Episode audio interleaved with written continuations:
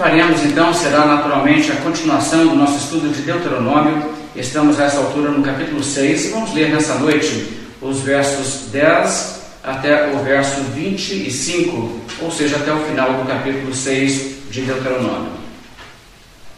Havendo-te, pois, o Senhor teu Deus introduzido na terra que, sob juramento, prometeu a teus pais, Abraão, Isaque e Jacó, te daria, grandes e boas cidades, que tu não edificaste, casas cheias de tudo que é bom, casas que não encheste, e poços abertos que não abriste, vinhais e olivais que não plantaste, e quando comeres e te fartares, guarda-te para que não esqueças o Senhor que te tirou da terra do Egito, da casa da servidão. O Senhor, teu Deus, temerás, a Ele servirás, e pelo seu nome jurarás. Não seguirás outros deuses, nenhum dos deuses dos povos que houver ao redor de ti porque o Senhor teu Deus é Deus zeloso no meio de ti, para que a ira do Senhor teu Deus não acenda contra ti e te destrua de sobre a face da terra. Não tentarás o Senhor teu Deus como tentaste em Massá. Diligentemente guardarás os mandamentos do Senhor teu Deus e os seus testemunhos e os seus estatutos que te ordenou farás o que é reto e bom aos olhos do Senhor, para que bem te suceda e entres e possuas a boa terra a qual o Senhor, sob juramento, prometeu dar a teus pais, lançando todos os teus inimigos de diante de ti, como o Senhor tem dito. Quando teu filho no futuro te perguntar, dizendo: Que significam os testemunhos, estatutos e juízos que o Senhor, nosso Deus, nos ordenou? Então dirás a teu filho: Éramos servos de Faraó no Egito, porém o Senhor de lá nos tirou com poderosa mão. Aos nossos olhos fez o Senhor sinais e maravilhas grandes e terríveis contra o Egito e contra Faraó e toda a sua casa, e dali nos tirou para nos levar e nos dar a terra que, sob juramento, prometeu a nossos pais. O Senhor nos ordenou cumpríssemos todos esses estatutos e temêssemos o Senhor nosso Deus para o nosso perpétuo bem e para nos guardar em vida, como tem feito até hoje. Será por nós justiça quando tivermos cuidado de cumprir todos estes mandamentos perante o Senhor nosso Deus, como nos tem ordenado. Até aí a nossa leitura. Essa passagem é uma advertência ao povo de Israel de não esquecer a Deus, de não abandonarem a Deus. Na verdade, é uma advertência contra a apostasia no povo de Israel. Agora, Moisés sabe, Deus já revelou para Moisés que eventualmente o povo sim se esqueceria de Deus e haveria então esse abandono da parte do povo de Israel do Deus verdadeiro. Eles seguiriam outros deuses, eles deixariam de servir corretamente o Deus de Israel e tudo mais. Ao mesmo tempo, Moisés também sabe que isso pode ser prevenido no sentido de, individualmente, uma pessoa não tem que seguir por esse caminho só porque sabe-se que alguns o farão. O certo é que haverá sempre pessoas que abandonarão o Deus verdadeiro e o conhecimento do verdadeiro Deus, mas isso não quer dizer que você, individualmente, terá que fazer isso. Quem estiver disposto a dar ouvidos à mensagem bíblica como essa de advertência, pode evitar esse desvio e permanecer no caminho certo. Isso então é de grande importância. Certamente, muitas pessoas têm dado ouvidos a essa palavra, então, mesmo que houve pessoas que abandonaram a Deus e ainda há, também existem aqueles que perseveram na verdade. E isso é exatamente o que esse texto visa.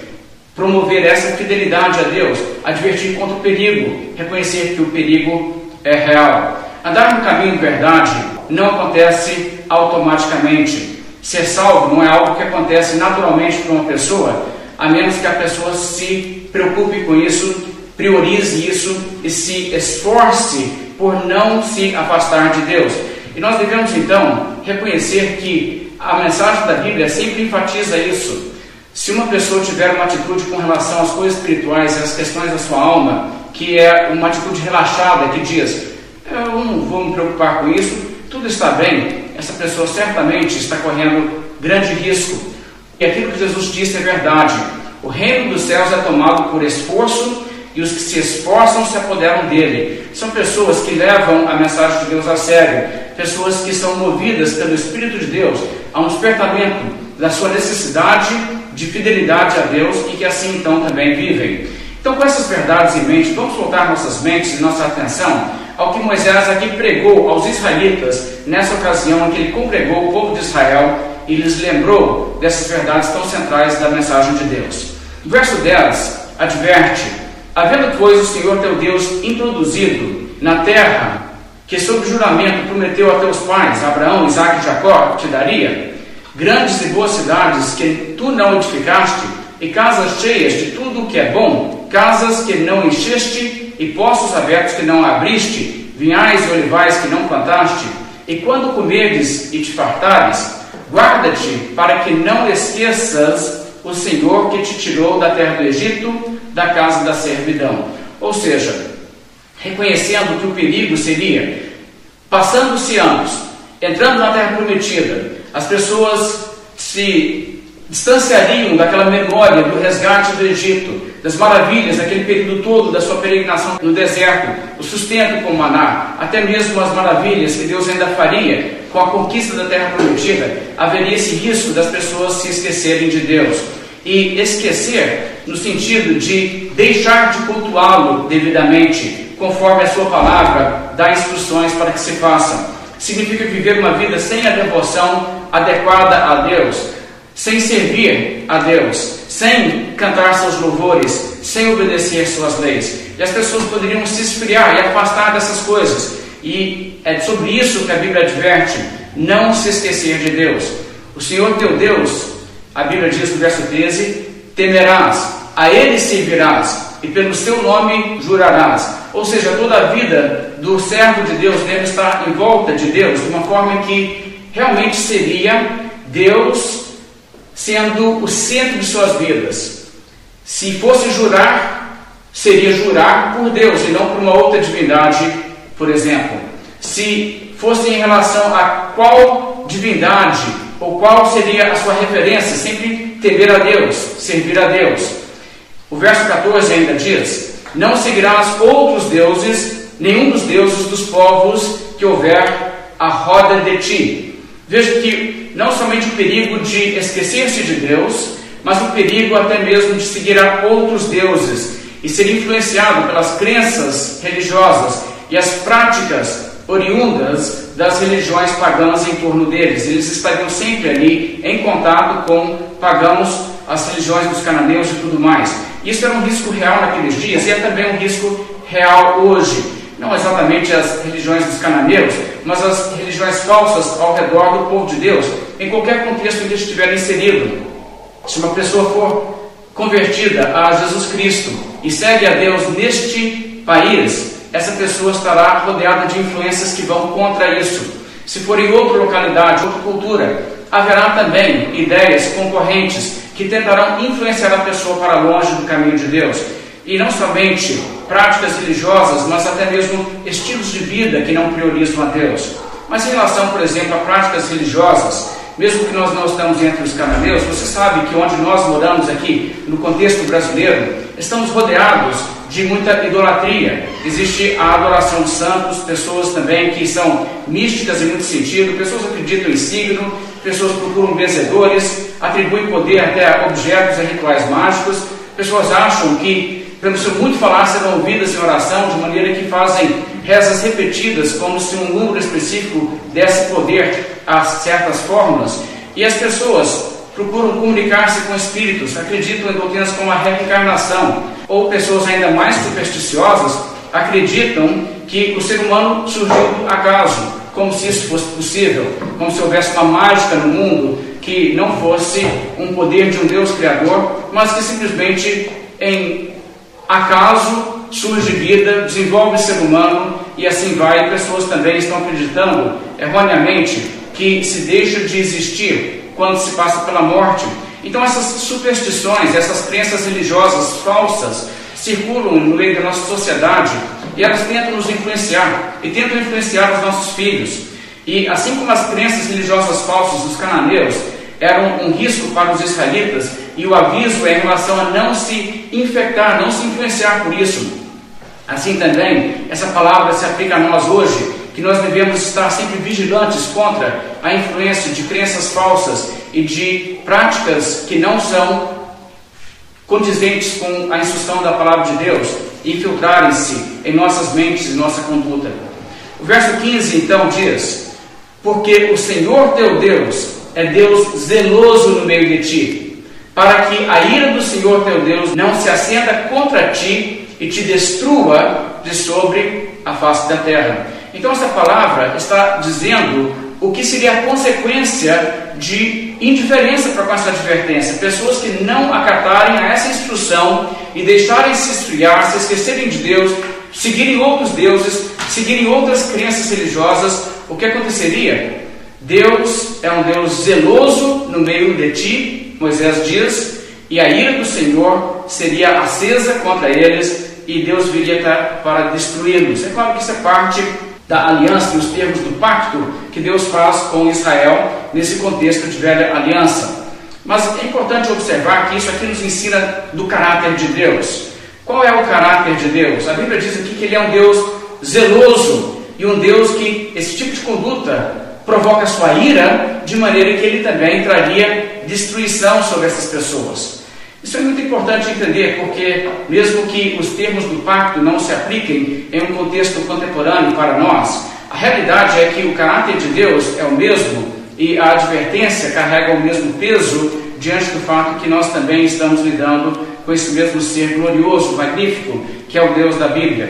A palavra zeloso que é usada aqui tem até mesmo, em alguns contextos, a ideia de ciumento.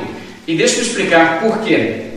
Tanto no hebraico como no grego, as linguagens bíblicas, a língua original em que a Bíblia foi escrita, a palavra que pode ser traduzida para o português como zeloso, pode também ser traduzido como ciumento, depende um pouco do contexto. Existe diferença, claro, entre esses dois conceitos, mas é por isso que os tradutores traduzem em um momento zeloso e outro momento ciumento, mas também existe algo em comum. A semelhança está no fato que ciúme leva a zelar por aquilo de que se tem ciúme e agir de uma forma zelosa. Agora, a Bíblia frequentemente fala que Deus é zeloso e em alguns momentos a nossa tradução também traz a ideia de que Deus tem ciúme. Deixa eu dar alguns exemplos. Se você observar, por exemplo, em Ezequiel, no capítulo 8, a Bíblia nos fala como Deus levou o profeta Ezequiel a olhar para dentro do templo de Israel, o templo de Deus em Jerusalém, onde pessoas haviam colocado ídolos e imagens. E a Bíblia chama a imagem, imagem escultura, o ídolo que estava ali erigido no meio do templo de Israel, a imagem dos ciúmes que provoca o ciúme de Deus, em Ezequiel 8, verso 3. Agora pense bem, ao invés de adorarem a Deus, eles estavam adorando ídolos. E a Bíblia chama isso então de imagem dos ciúmes que provoca o ciúme de Deus.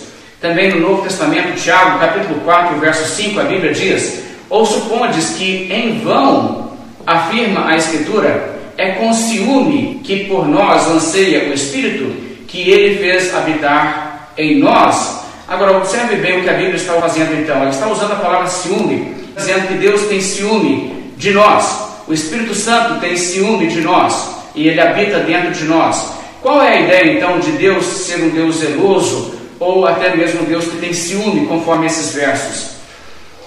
A Bíblia aqui busca comunicar o que, em certo sentido, as pessoas que abandonam a Deus fazem ao coração de Deus, como isso resulta em um distanciamento entre Deus e até mesmo em consequências para as pessoas. Quando pessoas colocam outra coisa no lugar de Deus e as pessoas não adoram a Deus devidamente, é como se isso provocasse uma espécie de ciúme santo em Deus. Agora, deixe-me ler uma explicação sobre isso que realmente vem ao ponto. O pastor Raimundo Geraldo Paiva diz: Seu imenso amor é inimaginável para com as almas então o leva a ter ciúmes, mormente das almas remidas que estão ao abrigo do sacrifício cruento e vicário de seu Filho Jesus Cristo. Claro que o ciúme de Deus é peculiar a ele e está moldado no seu caráter santo e perfeito. é inigualável este ciúme, jamais, nunca se assemelha ao ciúme humano, que às vezes é normal entre os casais e até necessário em certas circunstâncias. No entanto, outras vezes, tal ciúme é injusto, improcedente, deteriorado, perverso, carnal e doentio. Mas o ciúme de Deus não, é perfeito e santo. Deus usa a linguagem do homem para a compreensão do próprio homem. Então, quando a Bíblia faz alusão ao ciúme de Deus, ela está usando um antropomorfismo, ou seja, uma forma humana atribuída a Deus para comunicar com as suas criaturas a sua imagem e semelhança.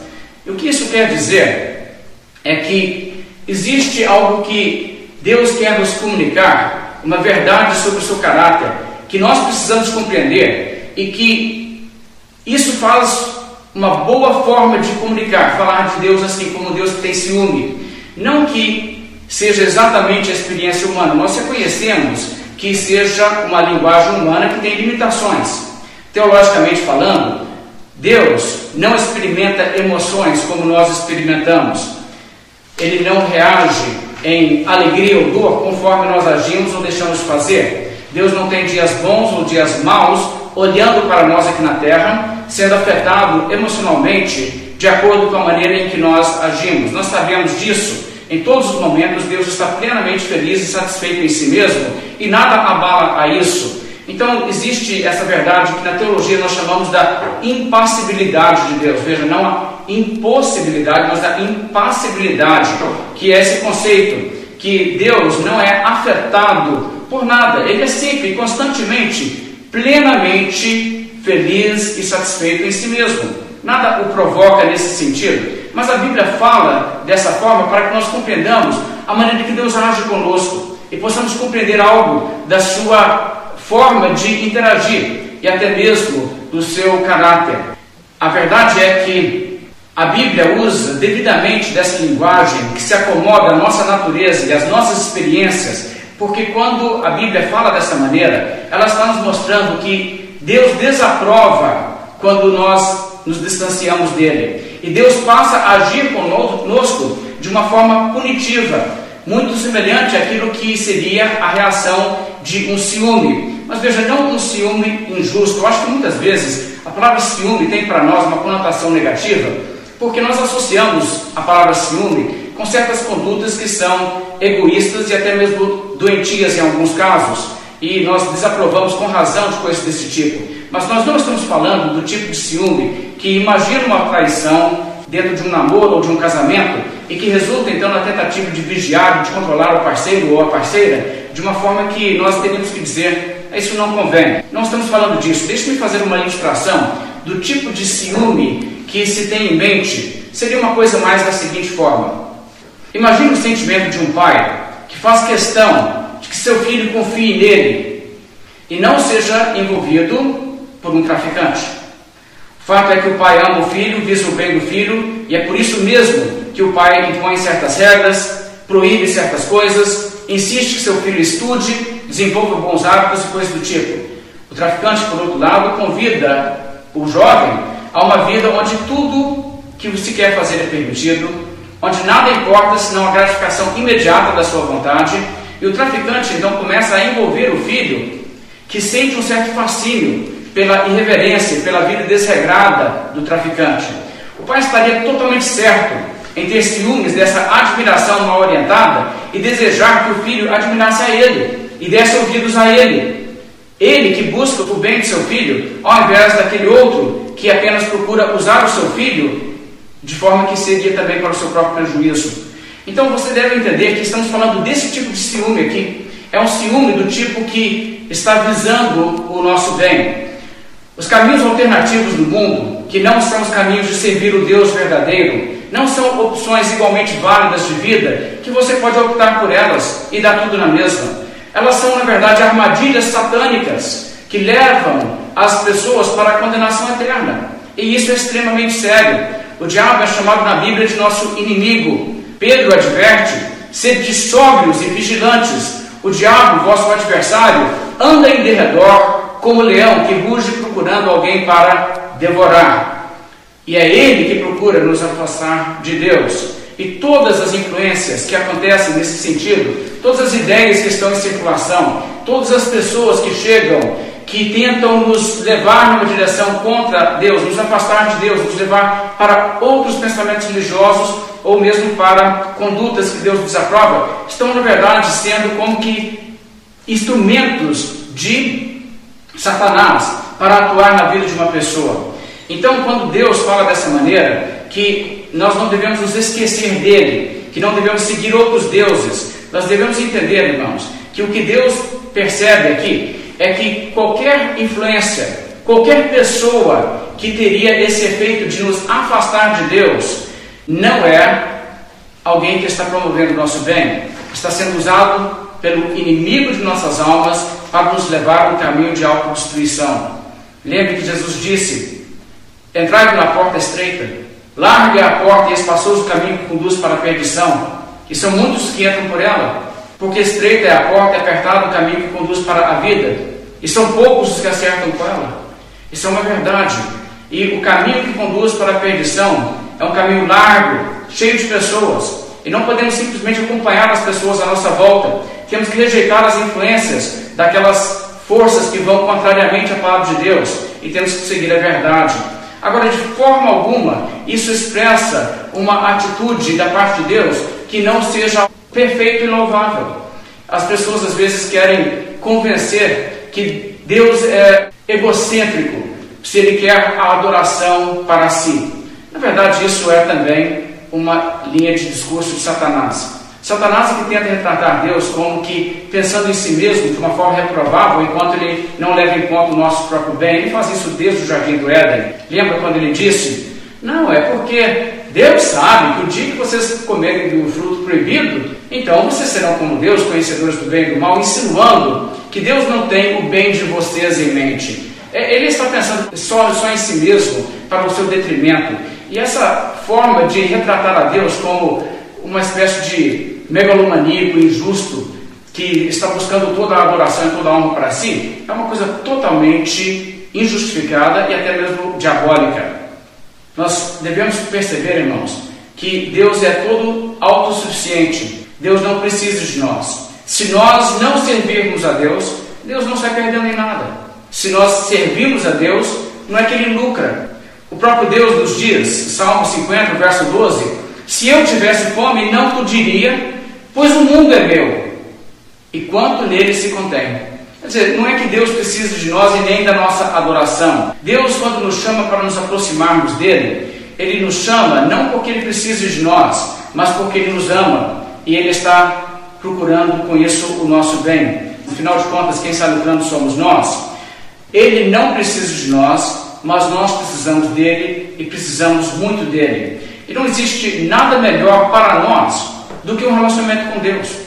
Não existe nada mais enriquecedor para nós do que conhecermos a Deus. Não existe nada mais maravilhoso para nós que fomos criados para viver junto a Deus do que vivermos junto a Deus e nos beneficiarmos infinitamente dessa maneira. E uma vez que Deus nos ama, daí é que vem a sua instrução que visa nos manter também unidos a Ele, para não nos afastarmos dele. Deus nos projetou para vivermos em harmonia e em comunhão com Ele. E acaba que, sendo Deus o Criador, o sustentador de tudo, sendo Deus o soberano de todas as coisas, e sendo Deus o justo e perfeito e santo, o que é moral, o que é correto, e o que é justo é que todos reconheçam isso e todos deem a Ele, então, a devida adoração e o devido lugar em suas vidas. Pessoas que não fazem isso estão perdendo contato com a realidade, estão acreditando mentira, o que será para seu próprio prejuízo. O chamado de Deus para que nós o adoremos é um chamado à bênção, é um chamado a termos significado e a termos realização e termos toda a alegria que podemos ter. Mas alguém então dirá: Mas então deixe-me entender essa questão. Deus nos chama assim para o nosso bem. Mas se a gente não se entregar a Deus, e se a gente não servir a Deus, aí ele fica irado e nos destrói? Sim, é exatamente isso. E isso porque apartar-se de Deus é uma coisa inerentemente má. O certo é que se sirva a Deus, que dê a Deus o seu devido lugar. Os direitos de Deus têm até precedência sobre os direitos de qualquer ser humano, de todos os seres humanos juntos. E injustiça é inaceitável a Deus porque Deus é bom. Mas quando os seres humanos se alinham ao mal, a separação entre elas e Deus se torna inevitável. Deus não pode se associar ao mal. Então as pessoas que vão para o caminho do que é mal provocam a sua própria ruína. A justiça de Deus é implacável. Ele sempre age quando a sua santidade é afrontada. E ele age de uma forma que traz justiça sobre aqueles que praticam a injustiça. Isso é aquilo do qual Deus está visando nos proteger com uma instrução como essa, de não nos afastar de Deus. Agora, se você quer entender a Deus nisso, ouça o que a sua palavra diz. Eu vou ler em Jeremias capítulo 13, a partir do verso 15 até o verso 17. Essa palavra revela muito sobre essa necessidade para o nosso bem de nos apegarmos a Deus. Jeremias 13, 15 diz: Ouvi e atentai não vos ensoberbeçais, porque o Senhor falou: Dai glória ao Senhor vosso Deus, antes que ele faça vir as trevas, e antes que tropecem vossos pés nos montes tenebrosos, antes que, esperando vós luz, ele a mude em sombra de morte e a reduza à escuridão. Mas, se isso não ouvirdes, a minha alma chorará em segredo, por causa da vossa soberba Chorarão os meus olhos amargamente e se desfarão em lágrimas, porquanto o rebanho do Senhor foi levado cativo. Aqui nesse momento da história, essa mensagem, através do profeta Jeremias, mostra exatamente essa verdade. A instrução de não se afastar de Deus é para o nosso bem. Deus ama o pecador e Deus deseja que o pecador se apegue a Ele. Mas quem lucra é o próprio pecador. Não é que Deus precisa de nós. Então, esse ciúme de Deus não é um ciúme que possa ser retratado como uma coisa indevida. É um ciúme que está olhando pelo nosso bem-estar e que pensa no que resultará a nós. Isso é totalmente devido da parte de Deus. Verso 16, portanto, prosseguindo, existe essa advertência que está totalmente envolvida tudo isso aí. Não tentarás o Senhor teu Deus como o tentaste em Massá. Massá o nome de um lugar, está se referindo àquilo que aconteceu no capítulo 17 de Êxodo. Para se lembrar do que aconteceu ali, o povo chegou a um determinado momento em que eles não tinham água para beber. Uma grande multidão de pessoas que haviam saído do Êxodo e eles estavam preocupados realmente sem o que beber, mas não agindo da maneira correta, simplesmente chegando ao profeta de Deus, Moisés, o seu líder, e dizendo: Moisés, existe uma necessidade, o povo está sem água. Qual seria o plano aí? O que será feito nessa circunstância? E assim também revelando uma confiança em Deus. Pelo contrário, eles desconfiaram da bondade de Deus e dos motivos de Deus. Êxodo 17, 3 diz: Tendo aí o povo sede de água, murmurou contra Moisés e disse: Por que nos fizeste subir do Egito para nos matares de sede, a nós, a nossos filhos e aos nossos rebanhos? Agora veja só que linguagem. Por que nos fizeste subir para nos matar de sede? Como se não houvesse preocupação com o seu bem-estar da parte de Deus. Quantas vezes somos tentados a pensar assim? Ah, Deus não leva em conta o que eu preciso. Deus não tem o meu bem em vista. Deus não faria isso se Deus pensasse em mim. Ou Deus não deixaria aquilo outro acontecer se Deus me amasse. É isso que está acontecendo aqui. E essa murmuração é incredulidade e tenta a Deus, é uma forma de tentar a Deus. E por isso essa instrução, não tentarás o Senhor teu Deus como tentaste em Massá. É uma instrução que tem tudo a ver com a confiança de obedecer a Deus, guardar os mandamentos de Deus, acreditando no amor de Deus, acreditando na bondade de Deus. Eu guardo os mandamentos de Deus e Deus está, através disso, promovendo minha segurança e meu bem. Eu confio na providência de Deus em minha vida, a maneira que Deus tem levado minha vida, e confiando assim em Deus, sem murmurar contra Deus, eu tenho certeza que tudo tem uma razão de ser e Deus está cuidando de mim sim. Não murmurar. Essa é a instrução, não ter essa atitude de tentar a Deus como eles tiveram em Massá. Mas pelo contrário, o verso 17 diz: diligentemente guardarás os mandamentos do Senhor, teu Deus, os seus testemunhos e os seus estatutos que te ordenou. Ao invés de desconfiar de Deus, de desconfiar de seus motivos, de questionar o seu amor, guardar os seus mandamentos. E guardar, a Bíblia diz, diligentemente. Agora, guardar diligentemente significa guardar de forma meticulosa, sem omissão e também de forma consistente, dia após dia. Mas também significa se empenhar por guardar os mandamentos de Deus. E o que eu quero dizer com isso? Existe uma atitude que diz, ah, eu vou guardar os mandamentos de Deus, mas não toma medidas em nossas vidas que são necessárias para que no momento da tentação guardemos os mandamentos de Deus. E então falhamos mesmo que em determinado momento possamos ter falado com as melhores intenções, ah, mas a minha intenção era de realmente guardar.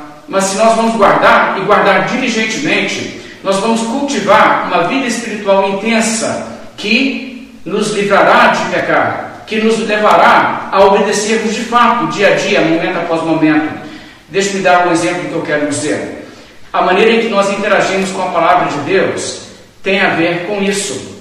No capítulo 17 de Deuteronômio, existem instruções para como um rei deveria agir se Deus levantasse um rei em Israel. O texto diz: Também, quando se sentar no trono do seu reino, escreverá para si um traslado desta lei num livro, do que está diante dos levitas sacerdotes, e o terá consigo, e nele lerá todos os dias da sua vida, para que aprenda a temer o Senhor seu Deus, a fim de guardar todas as palavras desta lei e esses estatutos para os cumprir. Agora, o que, que isso está dizendo?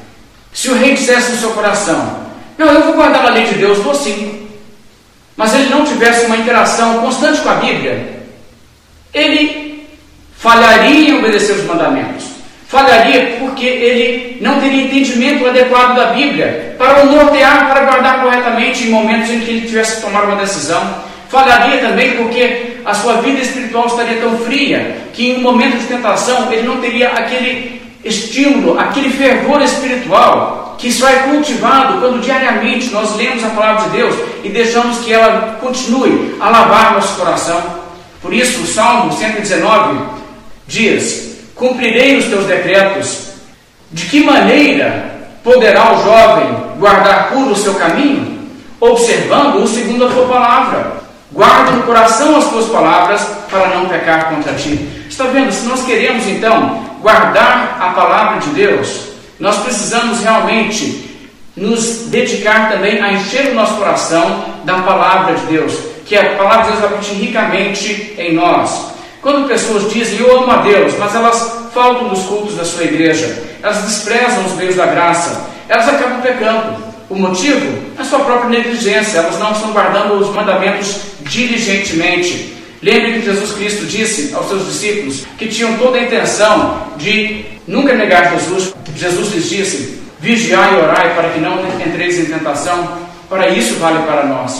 Se vamos diligentemente guardar a palavra de Deus, nós teremos que necessariamente agir também dessa maneira. Então, essa é a instrução. Agora, o benefício o que seria a recompensa disso?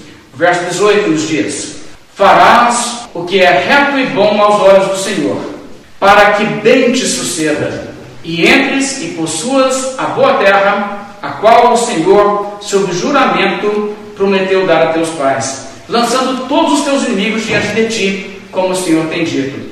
Ou seja, as bênçãos decorrentes de guardar a aliança no período aqui da velha aliança, essas coisas viriam sobre eles bem lhe sucederia, o que é ainda mais amplo, que envolve também o favor de Deus, um relacionamento de intimidade real com Deus que tem implicações não somente para essa vida e o pacto que Deus tinha com a nação de Israel, mas até mesmo em relação à sua eternidade e o relacionamento real com Deus. Já que Deus nos ama e já que Deus quer o nosso bem, quando nós fazemos aquilo que promove o nosso bem, nós fazemos aquilo que agrada a Deus. E é por isso que os mandamentos de Deus são regras que promovem o nosso bem. Os mandamentos de Deus são para o nosso bem. Quando nós guardamos os mandamentos de Deus, quando nós fazemos aquilo que é bom e reto aos olhos de Deus, isso promove o nosso bem. Eu sei que existem pessoas que vão dizer, ah, mas eu não acho que se eu seguir as leis que estão na Bíblia, que isso é o melhor para mim. Mas veja, para você dizer o que é melhor para você, você teria que realmente ser onisciente. Só Deus é onisciente, só Deus é todo sábio. Só Deus pode realmente dizer o que, em última análise, será o melhor para nós. Não há como você discutir com Deus e dizer, ah, não, não é isso que é melhor, não, porque eu sei de coisas que o Senhor não sabe. Na verdade, nossa maneira de questionar isso é uma arrogância do ser humano que presume uma sabedoria maior do que de Deus, um conhecimento maior do que Deus. Deus sabe todas as coisas, todas as implicações para agora e para toda a eternidade. E quando Deus nos diz, faça assim, seja assim, haja assim, pense assim, essas coisas Deus está fazendo porque Ele, com todo o seu conhecimento perfeito e com todo o seu amor imensurável por nós, suas criaturas, está nos orientando no rumo que será para nós o melhor. Não duvide disso. Confie na palavra do Senhor, confie em Deus nesse sentido. Quem confia em Deus será sim abençoado, mas a incredulidade é que afasta as pessoas do caminho de Deus. Mas a Escritura nos desafia: ó, provai e vede que o Senhor é bom. Assim tem feito milhares de pessoas, milhões até. Pessoas têm conhecido a Deus, confiado em Deus e têm confirmado e comprovado que Deus é que busca o nosso bem. E quando nós obedecemos a Ele, quando nós andamos nos seus caminhos, é assim realmente o caminho da maior felicidade e da maior bênção. Acredite nisso. Não deixe que a mentira do enganador entre em seus ouvidos para te dizer: ah, não é o melhor para você, não. Se você realmente quer ser feliz, você deve seguir outro caminho. Olha, a Bíblia diz com os termos mais claros: farás o que é reto e bom aos olhos do Senhor, para que bem te suceda. Isso de fato é o que deve acontecer. Agora, não somente isso nessa geração, mas novamente existe essa preocupação na Bíblia de que a próxima geração e a outra depois dela e assim por diante haveria essa perpetuação do povo de Deus servindo a Deus e vivendo de acordo com a vontade de Deus. Por isso o verso 20 volta nesse tema e diz assim: Quando teu filho no futuro te perguntar dizendo: Que significam os testemunhos e estatutos e juízos que o Senhor nosso Deus nos ordenou? Então dirás a teu filho: Éramos servos de Faraó no Egito. Porém, o Senhor de lá nos tirou com poderosa mão. Aos nossos olhos fez o Senhor sinais e maravilhas, grandes e terríveis, contra o Egito e contra Faraó e toda a sua casa. E dali nos tirou para nos levar e nos dar a terra que, sob juramento, prometeu a nossos pais. O Senhor nos ordenou cumpríssemos todos esses estatutos e temêssemos o Senhor nosso Deus para o nosso perpétuo bem, para nos guardar em vida, como tem feito até hoje. Então, essa instrução aqui é uma instrução muito interessante. Em resumo, ele está dizendo: viva de uma maneira que levará seus filhos a inquirirem sobre Deus, a perguntarem por que a gente vive assim, por que a gente é diferente dos outros. Então, você aproveita essa oportunidade para ensinar a verdade de Deus para seus filhos. E a criança deveria crer. Sabe por que a criança deveria crer? Pelo testemunho de seus pais. Agora entenda bem uma coisa. Aqui Moisés está falando para uma geração que viu os milagres, que viu Deus falando quando ele se manifestou no Monte Sinai em chama de fogo e a voz alta como um trovão, trovejando ali os mandamentos de Deus. Eles testemunharam essas coisas. Mas a verdade é que a própria Bíblia aqui está mostrando que Deus não continuaria geração após geração após geração fazendo isso e falando isso. Não haveria assim de 10 em 10 anos uma repetição dos eventos em Sinai para que todo curioso pudesse lá ouvir e ver Deus falando do monte. Mas a criança deveria crer por quê? Pelo testemunho de seus pais. Seus pais deveriam transmitir essa verdade para as crianças que não eram vivas naquela época. E elas deveriam acreditar porque seus pais falaram. E elas deveriam então repassar isso aos seus filhos. Alguém então vai dizer, mas espera aí, pelo testemunho de alguém, crer sem ver Sim, é exatamente isso. E não é nada demais nisso. Você acredita em muitas coisas que você não viu. Quando o testemunho é seguro e é confiável, você acredita em coisas que as pessoas te contam. Você acredita, por exemplo, na existência de lugares no mundo que você nunca foi, você nunca viu nem fotos. Você acredita nisso? Por quê? Porque pessoas te falam, você entende que existe credibilidade na fonte. E assim nós aceitamos muitas coisas que nós não vemos. O Senhor Jesus Cristo apareceu para pessoas depois de sua ressurreição, em um determinado momento, para mais de 500 pessoas de uma só vez, pessoas que podiam testificar disso. E, no entanto, não é necessário ver Jesus Cristo pessoalmente ressurreto para acreditar na sua ressurreição. Jesus Cristo disse a Tomé: Porque me viste e creste, bem-aventurados os que não viram e creram. Isso significa que crer sem ver não é necessariamente crer sem evidência. Evidência existe de muitos tipos. E crer com base em testemunho confiável, um testemunho crível, é crer também de forma sensata.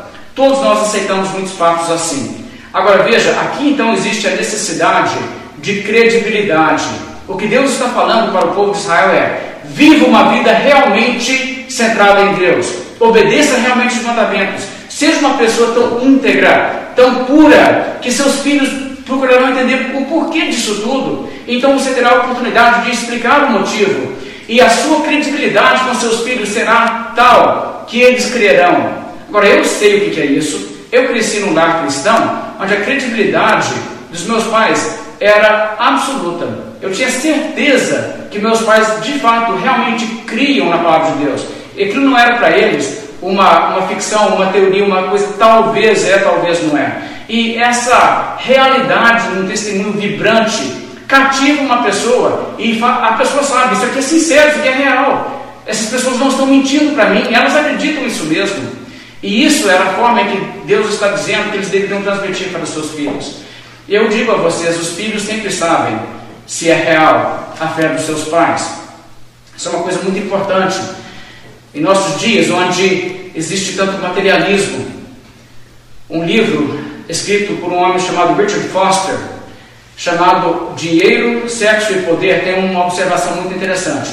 Ele diz que nós, conscientemente ou não, ensinamos a nossos filhos o valor que o dinheiro tem para nós. Ouça suas palavras, ele diz: nossa própria redundância ensina quem nós somos nas transações diárias de nossas vidas, formam o conteúdo de nosso ensino. Nossos filhos captarão qual é a nossa atitude geral em relação ao dinheiro. Devemos amar o dinheiro? Devemos valorizar o dinheiro?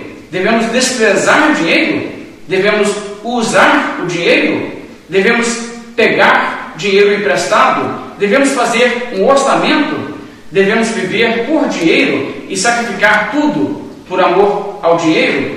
Todas essas questões e outras serão respondidas à medida em que nossos filhos nos observarem. E olha, ele está dizendo uma coisa muito real. E não somente em relação ao dinheiro, mas em relação a tudo. Em relação à nossa fé, em relação a Deus. Qual é o nosso compromisso com Deus? O quanto realmente isso é importante, o quanto nós realmente cremos nisso. Então, o que a Bíblia está dizendo é o seguinte: Deus deu a revelação ao povo de Israel. Deus se manifestou, inclusive, lá no Monte Sinai. E Deus transmitiu essas verdades ao povo de Israel de maneira que eles tinham essas evidências fortíssimas. E Deus diz agora: cabe a vocês repassar isso para os seus filhos e manterem uma credibilidade tal que eles olhem nos seus olhos e saibam que isso é real para você e que você não estaria mentindo sobre isso. E então ele diz: dessa maneira, seus filhos serão abençoados vocês serão guardados de um desvio mesmo no futuro. E olha a bênção que diz no verso 25: será por nós justiça, quando tivermos cuidado de cumprir todos esses mandamentos perante o Senhor nosso Deus, como nos tem ordenado. É muito interessante isso. Ele diz: Olha, faz isso, e isso será uma coisa boa para vocês. Agora, ele usa o termo justiça. Será por justiça, quando tivermos cuidado de cumprir todos esses mandamentos. Em que sentido ele está usando a palavra justiça? Ora, a Bíblia emprega a palavra justiça em mais do que um sentido, você sabe disso se você conhece bem a Bíblia, e nós devemos estar atentos e cientes do sentido que a palavra contém no contexto em que ela é usada. Nesse verso, ela não tem o sentido de justiça, no sentido de justiça para a salvação. Eu vou explicar melhor. Deixa eu dar um exemplo. Em Deuteronômio 25, verso 1, existe a seguinte regra: Em havendo contenda entre alguns e vierem a juízo, os juízes os julgarão, justificando ao justo e condenando ao culpado. O que a Bíblia está dizendo ali? Se houver uma disputa judicial no meio do povo de Israel. E eles tinham então juízes para serem árbitros sobre questões dessa natureza. O papel dos juízes seria de julgar, justificar o justo e condenar o culpado. Agora você sabe que a palavra justo é muitas vezes usada na Bíblia no sentido de uma pessoa salva. Justificados mediante a fé temos paz com Deus, mediante com o Senhor Jesus Cristo. É nesse sentido? Os juízes deverão justificar o justo e condenar o culpado, então você leva lá uma disputa entre um que é fiel a Deus e um outro que é um incrédulo. Ah, então fica do lado do crente, é isso? Não, claro que não. É justo não no sentido de uma pessoa justa perante a justiça divina no dia do juízo final. Estamos falando de uma pessoa justa no sentido de a pessoa que não quebrou a lei na questão em pauta. Então o juiz deveria olhar e é uma disputa, por exemplo, sobre divisa de propriedade. Uma pessoa diz: olha, a divisa da propriedade correta é essa, mas a outra pessoa invadiu minha propriedade. E o juiz deveria então investigar e olhar e dizer: tá, nessa questão quem errou? Então condena o culpado e justifica o justo. O justo seria o que não quebrou essa lei. Pode ser que a pessoa que era justa, que não tinha quebrado a lei, que estava correta nessa demanda, fosse uma pessoa ímpia, no sentido de que não era uma pessoa salva e convertida mas não estamos falando de justo nesse sentido.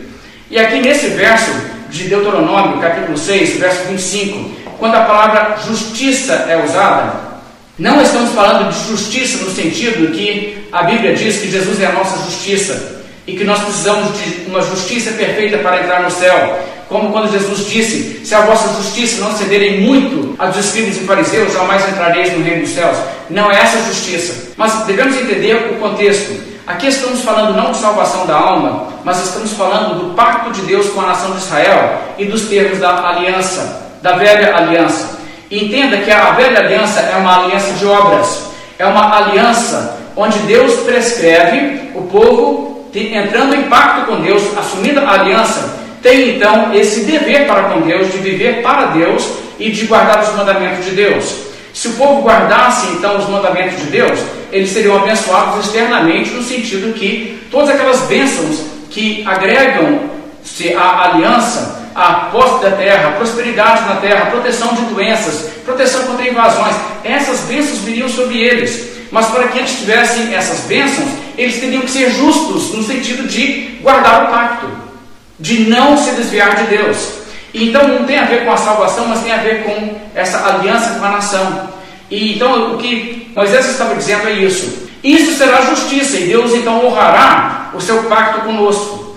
Agora, se por outro lado fossem infiéis e não guardassem a aliança, então viria sobre eles as maldições da aliança.